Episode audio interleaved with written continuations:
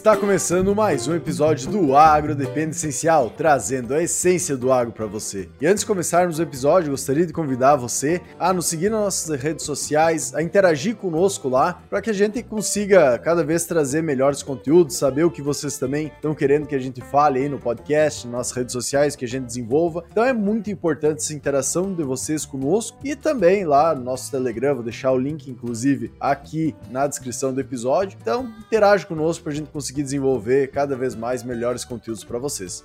E hoje vamos falar de um tema que é o GMR da soja, né? O grau, o grupo de maturação relativa aí uh, da soja, que muita gente conhece muito bem, outros não conhecem tanto assim e que tem algumas características que muitas vezes por estarmos num mesmo local, né? Por exemplo, eu trabalho no Rio Grande do Sul, sei só do Rio Grande do Sul como é que é essas características. Eu trabalho no Mato Grosso, por exemplo, também só sei como é no Mato Grosso essas características. Então a gente vai querer trazer um pouco hoje da história, explicando para vocês o que, que é o grupo de maturação relativa. Então, entrando aí uh, numa definição mais básica, né? O grupo de maturação relativa é a duração de ciclos do, do, ciclo de desenvolvimento da soja, contando da semeadura, então, até a, matura, a maturidade fisiológica aí em dias, uh, o que é determinado principalmente pela resposta do cultivar ao fotoperíodo, as práticas de manejos aí realizadas na lavoura e a área de adaptabilidade das cultivares de soja. Então, o GMR, ou o Grupo de Maturação Relativa da Soja,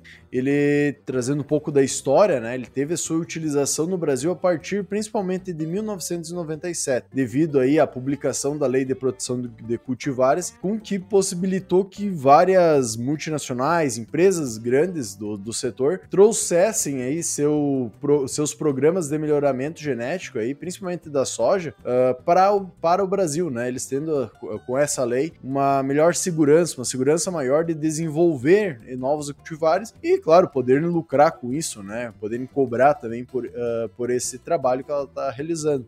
E que nos auxiliou muito no Brasil aí durante anos por possibilitar, cada vez com esse desenvolvimento genético, todos esses estudos, uh, cultivares mais bem adaptados, cultivares que produzem mais, né? Então é um ganho como um todo que nós tivemos aí uh, com esse, esse desenvolvimento aí de novos cultivares por essas empresas privadas. E a partir desse momento, né, eles uh, começaram a intitular, a utilizar o GMR, né? Antes a gente utilizava, por exemplo, para classificar aí a maturidade relativa da soja, uh, uh, era utilizado para limitar aí qual, qual eram os ciclos, né? Super precoce, precoce, médio, tardio, o que não bate tão bem, vamos dizer assim, né? Com toda a amplitude geográfica que a gente tem. Se a gente fosse limitar, por exemplo, só ao sul do Brasil, só ao centro-oeste, isso funcionaria muito bem. Porém, uh, essa nova forma, o GMR, né? Grupo de Maturação Relativa, ela possibilitou com que a gente tivesse uma classificação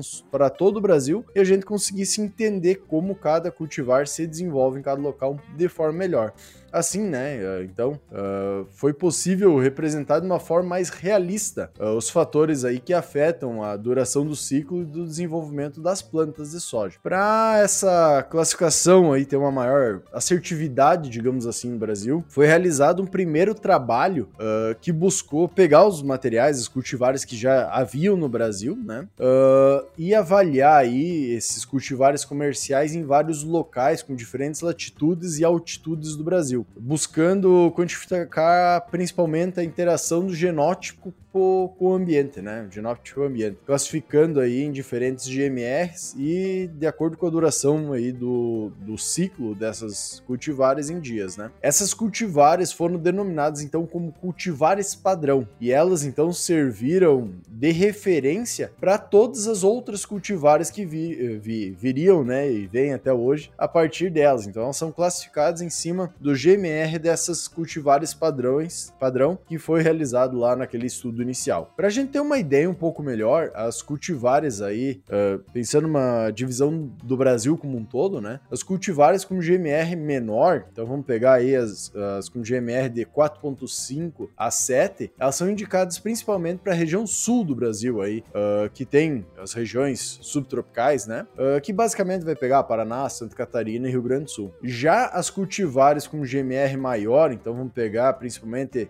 6.5 até 10, elas são indicadas para região tropi as regiões tropicais do Brasil, mais, uh, mais próximas, vamos dizer assim, em linha do Equador. Uma coisa que é importante a gente uh, comentar e lembrar que quanto mais próximo da linha do Equador, maior vai ser o GMR. Porém, esse GMR maior não quer dizer que ele vai ter um ciclo maior em dias. Isso a gente eu vou explicar um pouquinho melhor posteriormente. Uh, então, quando essas cultivares diferentes aí foram plantadas na mesma região, então vamos pegar, por exemplo, uma, uh, duas cultivares, né? Uma 4.5, uma cultivar 7 foi plantada na mesma região, na região sul, por exemplo. Uh, Espera-se que quanto maior o GMR, maior vai ser o ciclo de desenvolvimento da cultura. Então, maior, mais dias vai ter esse ciclo, né? Caso ocorra aí um atraso no plantio uh, da cultivar, né? Por exemplo, no mesmo local também, acaba ocorrendo uma redução do ciclo em dias. Se a gente perder aquela janela ideal de plantio, né? Uh, acaba tendo uma redução dessa duração do ciclo do desenvolvimento, independente da GMR da cultivar. Então, isso é uma coisa que acontece para todos os GMR, independente se ele é menor ou maior, ele vai ter uma.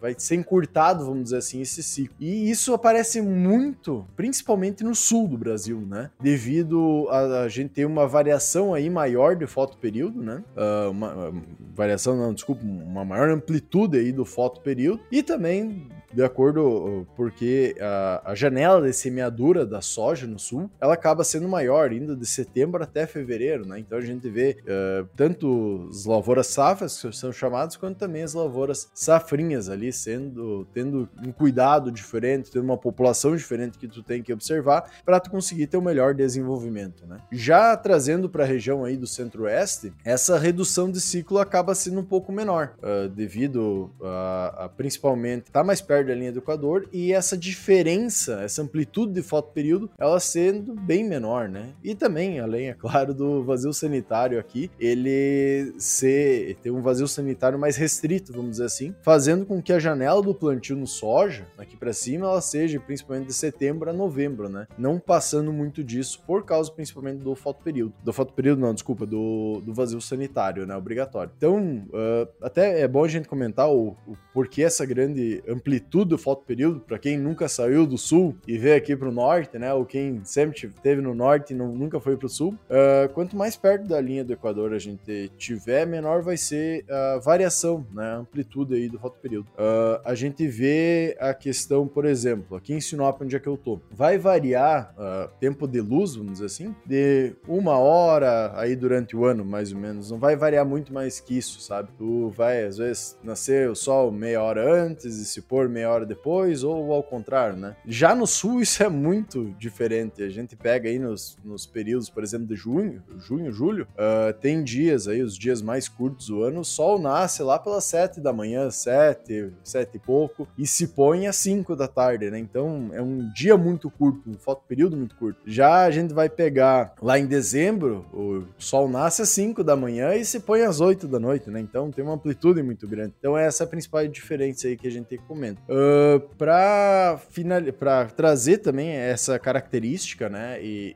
muitas vezes a gente acaba não pegando uma regra só, ah, não, GMR menor, ele vai ser uh, ciclos de dia, né? Sempre maior, né? Então, se e jogar isso para todo o Brasil, isso não acaba não funcionando, porque cada região tem suas características, né? Então, vamos pegar só como um exemplo. Por exemplo, foi comentado anteriormente que os GMRs menores aí de 4 uh, de desculpa, de 4.5 a 7 são para a região sul. Ah, então aqui no, no, Mato Grosso a gente usa 8.0. Uh, esse de 8.0 vai ser mais dias do que esse do sul, se a gente vai pegar, né, observando como um todo. E na verdade não. Por isso é muito o nome do nosso podcast é Agro Depende, né? Porque depende muito. A gente vai pegar no sul, eles funcionam de uma forma, né? Por toda essa diferença, foto período, uh, uh, também a questão de altitude e tudo mais. A gente vai pegar no sul, por exemplo, um dos principais materiais plantados e mais produtivos lá, que possui o GMR de 5.5, ele fecha o ciclo dele com 125 dias. Já a gente vai pegar aqui pro, pro Mato Grosso, uh, uh, um dos cultivares que vai ser mais plantado, já foi um dos mais plantados, vai ser provavelmente no próximo ano também mais plantado, tem o GMR de 8.0, aqui ele fecha com 110 dias. Então a gente consegue ver essa grande diferença que, na lógica, né, de 5.5 deveria ser muito mais, uh, ter muito menos dias, né, de, uh, de ciclo do que o de 8.0, não é o que acontece na prática, por causa dessas diferenças geográficas. Então é importante a gente trazer e sempre ressaltar que tudo depende, né? Então é importante a gente ter informação, entender como ela funciona, por que funciona, para conseguir realmente utilizar ela da melhor forma possível. Tranquilo? No mais, agradecer a todos aí por nos ouvir. Mande esse episódio aí para um amigo que também precisa saber disso, que vai auxiliar ele. E até a próxima, pessoal!